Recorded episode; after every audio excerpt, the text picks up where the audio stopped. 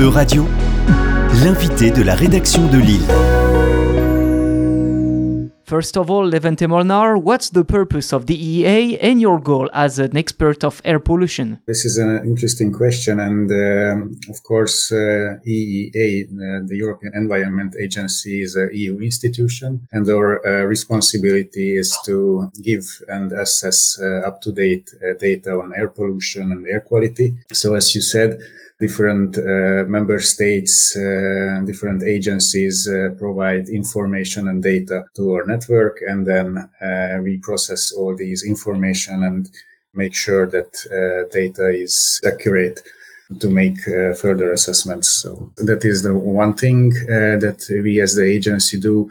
And of course, then we are responsible for the different products uh, based on the monitoring network uh, in the European Union. We have uh, uh like uh, air quality uh, statistics viewers and city viewers where you can check all the different information on, on air pollution, even even at real time. I want to go to Slovakia. I can check now in real time on the European Environment Agency website what's uh, the quality, if it's good or not in Slovakia. That's what you said. You, we, you can check anywhere, anytime uh, the status of air quality. Where you have a monitoring station. So you can click on that monitoring station and see how the air quality is uh, at that uh, location. So, how does this monitoring um, station work basically? First, uh, we have uh, the emissions of, of air pollutants, which uh, are emitted from the industry, from different sectors, uh, agriculture,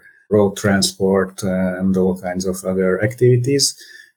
which then goes into the atmosphere where it can form uh, not just primary but secondary air pollutants as well.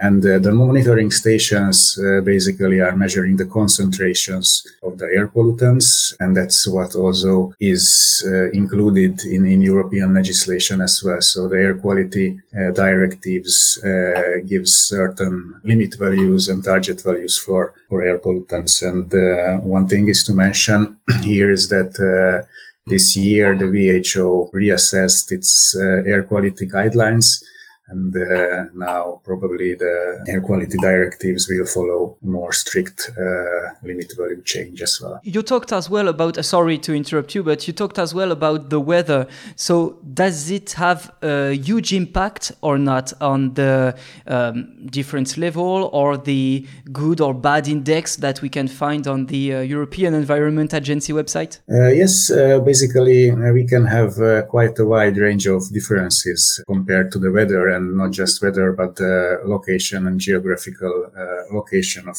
uh, different countries.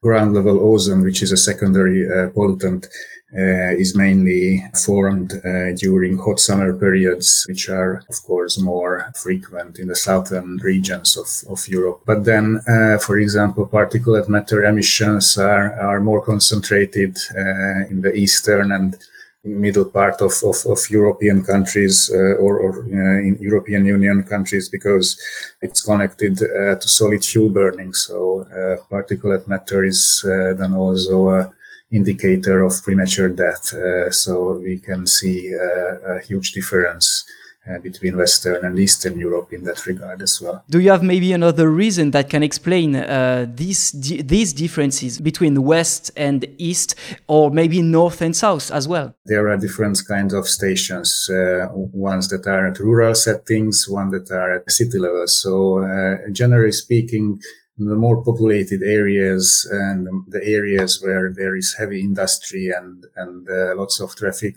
are of course uh, going to be more polluted as well. That's one thing, but the other uh, other thing is that uh, maybe there are differences uh, in in uh, economic activity between different countries, uh, and that can also affect air pollution. So using different fuels can mean a lot. So of course, solid fuels and fossil fuels are causing uh, more air pollution than uh, than renewable sources. We talk a lot about uh, northern countries. Denmark is an example. Norway, Finland, Sweden, that are viewed most of the time by uh, Western uh, countries uh, as examples for fighting global warmings and air pollution and all these stuff. So is the political project maybe as well a criteria that can explain as well one more time the differences between some countries in Europe? Yeah, I mean that can play a big part in it because of course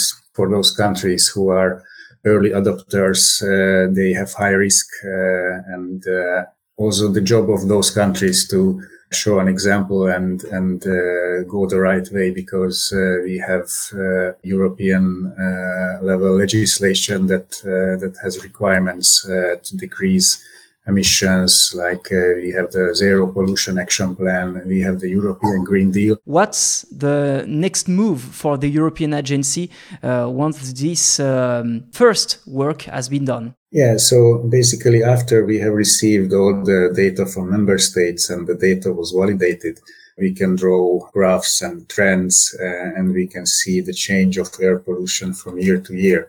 And then uh, it's part of the part of the process uh, to then, of course, uh, make uh, assessments about these trends, uh, how they are evolving through time, what are the expectations it's these reports that then uh, are published uh, at EEA websites. It's the EEA's job as, a, as an independent agency to provide the data and uh, provide uh, assessments based on data. Do you see something um, emerging based on what you've done uh, in the past few years. Uh, yes, we talked about the Green Deal, we talked about all of this, but um, uh, do you think your work is a true foundation that can be used for deputies then to uh, build something else and as you said legislations. We of course work uh, closely together with the european commission and uh, if uh, something is required then uh, we are the ones who provide the information and uh, we are also involved in in processes where we can have an impact. So there is a long way to go but of course we are doing what we can are you solicited to talk in front everyone to maybe you know give explanations about what you've done and how it can be impactful to go this way or this way? Uh, because as you said your uh, work is taken very seriously by some deputies that want to change a lot of things about legislation and make the and make Europe uh, go further on the question of uh, environment and air pollution as we as we speak now? So yes, because uh, the agency's uh, responsibility is also to promote its products. Because if no one knows about uh, the, all the information Uh, that we we are uh, having, them. it's uh, kind of worthless. Which are connected to all kinds of uh, international conventions. So yes, uh, we are promoting our work as well, and we are working together with experts with different institutions uh, to be up to date. Uh, and yeah. All right. And final question uh, if we compare maybe Europe and other regions in the world, is the air in Europe better than the rest of the world, or absolutely not? Or maybe we can temper it? That's another interesting question. And uh, I would say that, as you said it, there are different layers to it. So one thing is, uh, is of course legislation because uh, in Europe, uh, we have uh, very strict requirements uh, for technologies. So we have to apply the best available techniques. We have reference documents for those techniques. There are parts of the world that doesn't have these kinds of strict legislation.